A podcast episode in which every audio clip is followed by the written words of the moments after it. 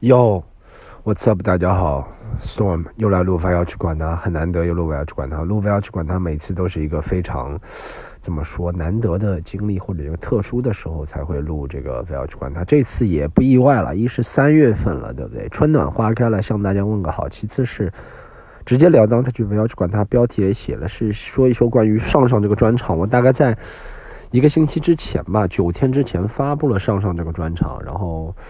得到了挺多朋友喜爱，大家如果没有看过的话，可以现在看一下好吧。微博、B 站、YouTube 都有，搜上上或者搜我 Storm 徐风暴，可以看到的六十七分钟免费、全新、从来没有见过的段子的内容，然后再讲了一个故事。上上这个专场，大家如果可以看过的，我给看过的朋友讲一下里面内幕，大家看了之后知道这是一个比较不同的专场，然后他会有点像纪念一个人。上上是我的一个朋友，啊她是一个已经去世的癌症女孩，然后我。因为一直觉得讲我们讲这个脱口秀 stand up，它需要超越 stand up 本身，超越搞笑本身。我会觉得大家懂吗？就搞笑真的是一个，一是容易，或者二是一个比较主观的东西。搞笑，对不对？就有人觉得，呃，就觉得什么什么什么 Chris Rock 搞笑，有人就很讨厌 Chris Rock。对我，我我觉得在搞笑方面，我不需要。不想去赢得任何人的认可，我觉得喜欢我的观众自然会喜欢我，不喜欢的人也会不喜欢。但我还是想，在我有这个发声，我是很感激我有这个 privilege，有这个特权，有这个发声的频道，对不对？我有有一些人能看我，不管在什么平台，所以我想把这个频道更加珍惜，能跟大家传递一些不一样的东西。而且这个上上这个专场讲的这个故事，真的是我。这两年以来最困扰我的故事，我们最困扰我的事情，其实我们讲脱口秀一直说讲一些负面情绪，负面情绪其实就是困扰我的事情。我来讲几个小内幕，上上这个专场，呃，里面首先说前四十分钟的段子都是我在二零二一年差不多断断续续。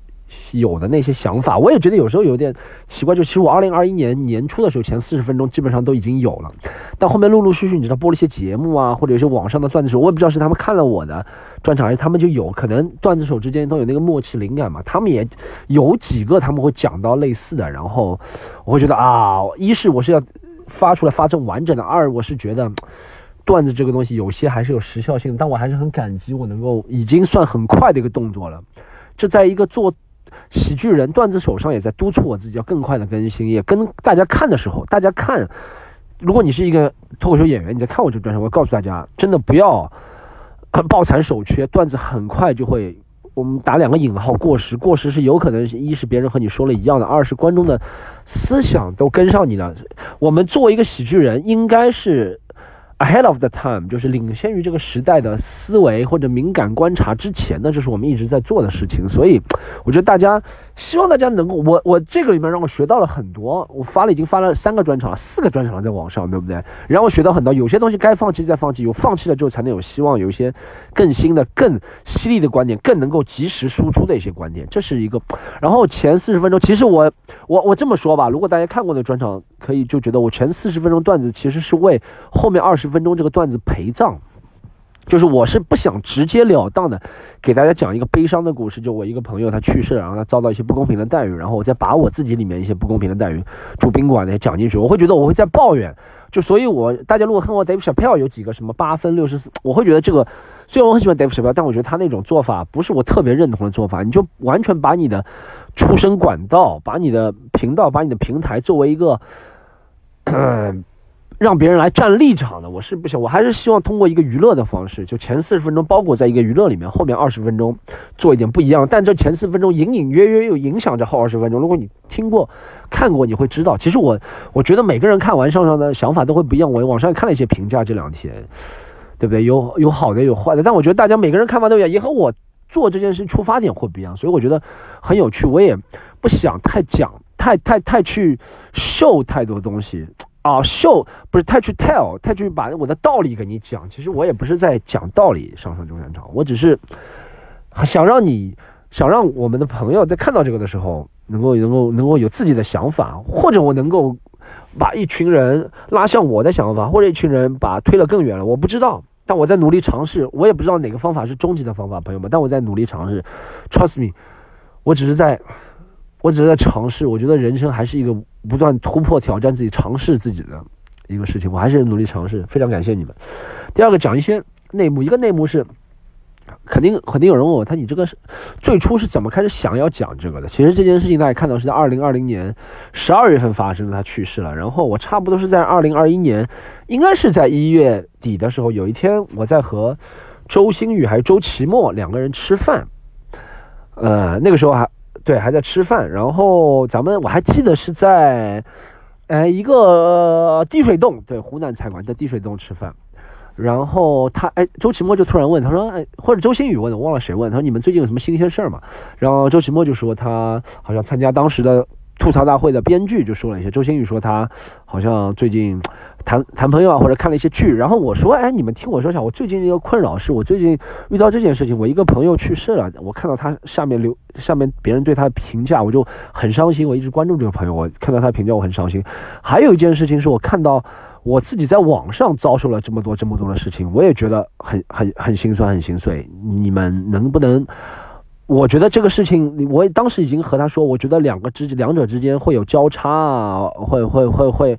能不能有些平衡啊，或者怎么样？他们齐墨当时就和我说了一句：“他说，哎，这就是个段子，你已经找到一个点了。”我说：“是吗？找到一个点。”我当时其实也不是特别确定啊，这到底是不是一个喜剧段子？但这是我第一次尝试在人面前。我那个时候已经在心里闷了两两个月了，你知道吗？就十二月份，二零二零年十二月份，一直到二零十二月初，一直到二零二一年的一月底，两个两个月，我从来没有和任何人讲过这件事情。我第一次和人讲，我一是第一次和人讲。尝试到了那个倾诉，或者是尝试到了这个，呃，尝试到了，呃，尝试到了，尝试到了分享的快乐，对不对？第二个是能够，能够，能够，能够有得到别人同行觉得，哎，这个东西能讲成段子。我其实当时就想讲，但我需要，因为我也不确定，很不确定这个主题啊，这是一个很挑战很大的主题，所以我第一次是和他们这么讲，然后后面我就是渐渐看到一些。呃，一渐渐看到，我其实对我这个影响比较深的是《寻梦环游记》里面一句话，《寻梦环游记》里面是《寻梦环游记》，他说一个人其实真正的死了，不是呃你你肉体的消失，而是世界上没有人记得你了。所以我觉得我我需要做一个能够把上上记住的人啊，有这个作品有物理的存存在，我准备把它刻成盘，如果有机会。把它做成一个物理的存在，它就永远活在这个世界上了。我不知道我是不是太浪漫或过于理想主义，但我当时就有这个想法，想做这样的事情。然后我觉得这是这是一开始的想法。然后后面我给他讲几个有趣的事情，就转场。然后差不多在呃去年二零一二一年的六月份、七月份，稿子完成的差不多，第一版的稿子，后面肯定经过修改了。然后比较尝试嘛，几次都在 Blue Note 的四五十人的那种。面前试，然后你知道越小的场子其实越好发挥嘛，对不对？其实就是比如说你五千人的场子你能掌握了，就 Chris Rock 五千人场子能讲对付小票，他到一百人场子就更加游刃有余了。其实倒推的嘛，对不对？然后我一开始在四五十个人场子讲，哇，就前面那四十分钟巨炸，就他们就像没听过段子一样，你懂吗？但后面如果他们没有做好准备之前，我是觉得哇，这题材是不是严肃？前一两次试讲给我感觉是不是严肃？到第三次试讲的时候，我好像找到一个风格。我是想说，我是说一件严肃的事情，较为悲伤的事情，但我不希望你们沉浸在我的悲伤里面。我希望你们能够听懂了我的悲伤，就仅此而已。前面几次可能说教的成分太严重了，后面几次其实变成纯分享类型的一个东西。我觉得，如果我的态度是抱着纯分享的，别人就会。听进去，我慢慢摸索到这点，就怎么讲一个沉重、悲伤的、严肃的一个主题。然后，呃，我还去南京试了一次，也挺感谢无名喜剧的，让我尝试了。我我我想这个，我本来的计划还没有想这么快把它发到网上去的。我想先在全国巡演一轮再发到网上，因为这是一正常的一个喜剧操作流程嘛，就是全国巡演一轮，最起码全国巡演一轮几轮，再把它发到网上。然后我还到南京去试一下，因为我想在全国巡演之前先测试一下，不是上海，不是主场的土地。能不能效果好？也效果很好。南京那次开放麦也，他们我台下观众也完全不知道我会来，也我不就算我我来的那天，也估计就一两个人认识我。那天五十个观众，但全程他们听得很开心，而且他们后面也跟我融入在一起了。他们能够接纳我分享这个较为悲伤的一个故事，然后他们也认同我想输出的。然后他们在我试图在悲伤里面寻找快乐，他们很认同，我真的很开心。然后我觉得这个时候我稍稍微上这个专场，在那个时候已经完成度已经百分之七八十了。然后我在。呃，之后在上海九月底的时候，中秋节的时候，我记得，我觉得中秋节的时候，我搞了一个三百人的试讲会在上海，也很成功，然后他们也笑得很开心。但我那个时候还是抱着想让观众说，大家不要再做这些事情了，对不对？后面我其实是觉得，大家这个事情就是什么骂骂网络喷子啊、网暴这些事情，其实一是有很多人说，二呢，这其实也有个悖论，就是真的那些人他也不会看到这个。也不会看单口喜剧，我始终觉得看单口喜剧脱口秀的观众还是挺进步的思想的人，基本上不会做这些事情的人。但我不想在他们面前说教，我觉得无意义，这是一个悖论。这个说教就是陈词滥调，cliche 没有意义，不要做这种事情。我后面想，那我不向你们说教，我只是想把这个事情展现给你，并且告诉你们，我只是用来。纪念我的朋友赵少少和你们无关，你们听完之后是什么想法？因为我知道进步的人有进步的人思想，进步的人有些人觉得 Storm 太矫情，我觉得 Storm 很伟大，我觉得都可以，你们这些想法。但我想让你知道，这和你们无关，这只是我一件很个人的事情啊！我分享出来也是我很个人的事情，这是我一个把我能赚钱、赚很多钱的一个私人的一个工具分享出来。你们想说什么去随便说嘛，但我自己内心已经判断和你们无关了，你知道吗？我自己能做到很坦荡。我觉得这是一个很重要的事情。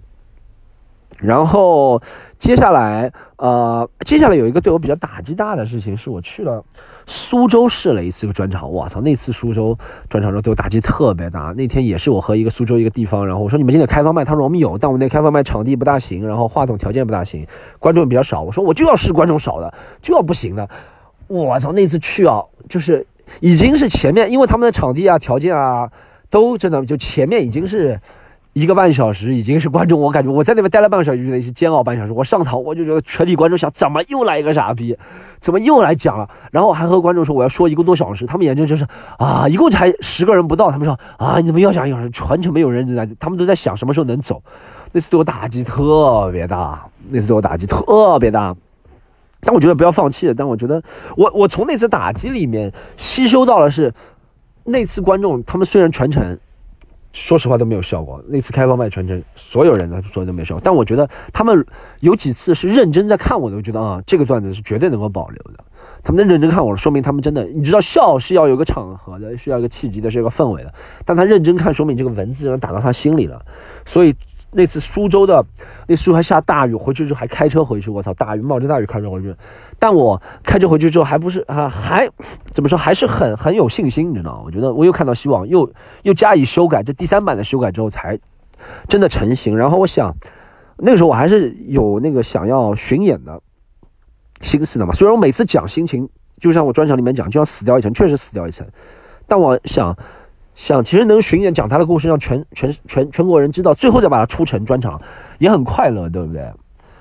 一是我很快乐，二我觉得很有意义。好，我再给大家透露一个内幕，是转折，是转折在。我本来想找一个人联系他妈的，然后我忘了是谁帮我联哦，是这样。我本来想找几个人，几个一一一有两个节目采访过他，我想让他帮我联系他妈妈。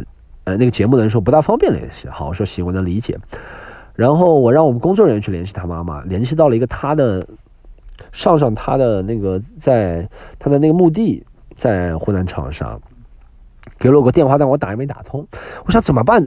因为我记得他以前和我聊天的时候，他说过他妈的事情，说他他妈来看他类似的，所以想他妈应该是这个世界上他最挂念的人。就他妈，他妈肯定不会在他他妈的在他妈妈的记忆里，他肯定不会消失，对不对？那我也想跟他妈说，我也是这样的人。然后我，你知道为什么？我就联系赵尚，他在他在我微信里一直在，对不对？我们自从一九年加了微信之后，他一直在，他就叫尚尚。然后我联系了，我说上，我说尚尚妈妈你好，我猜有可能如果刚刚接了个电话，还是非要去管他那种传统的风格，不不剪啊。然后我说尚尚妈妈你好，如果再用这个微信，我猜应该是你来用，我是 Storm 啊，我不知道你知道吗？呃，尚尚有可能和你提及过我。然后我说脱口秀演员，我想和你聊聊，如果有空的话。没想第二天他妈妈真的回了我。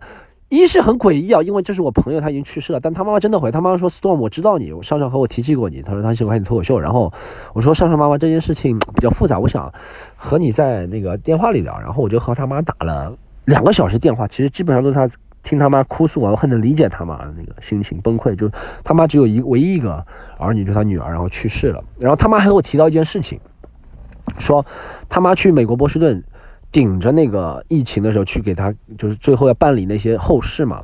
他身边的同学都在说上上妈妈，上上走了之后，最可惜的事情是网上那些人还在骂他，你一定要替上上报仇。他妈和我说，他同学和他说，你一定要替上上报仇。他妈妈回了一句话，就是说，我怎么报仇？我年纪这么大的人，我怎么找到那些人？我怎么报仇？他说，Storm，你告诉我，我怎么报仇？听到那句话之后，我就觉得我不能再巡演了。嗯，我能替他报仇。我觉得报仇的方式，所加引号的报仇，就是我立刻把这个专场给录出来。录出来，然后放出来，然后告诉那些人，我相信肯定会有人看到这个。他们虽然不会留言，会不会视频，他们心里也不会起波澜。但他们看到有人有他妈妈还有我在在乎上上这个人的时候，他们已经知道，他们我已经复仇成功了。我觉得这是一种最温柔的复仇。就就就是这样。我我想，我有可能自命清高，但我有时候想做一些能够能够。能够让自己觉得看得起自己的，让别人觉得看得起你，能够让别人觉得嗯，这是 Storm 做的事情的那种，你懂吗？我觉得这是我想做上上这个专场目的，就是用最温柔的复仇，用我的方式，让他继续活在这个世界上。Whatever man，我就差不多分享到这儿。我其实讲到这个事情，心里也有点沉重了，但我真的，我现在车里给大家录我。还要赶上去做其他事情工作呢。好，先就讲到这里好吧。然后我们还非常感谢大家，非常感谢每一个人最后帮我们分享、转发、评论，还有在豆瓣给我们留好评。希望你们喜欢，我也非常感谢你们的打分。我能做的是继续保持做我，朋友们，我我能做的就是继续保持做我，做我自己，这是我我能做的。希望你们能接受我，我我这个人，你们不接受也没办法，我我已经决定要做我自己了。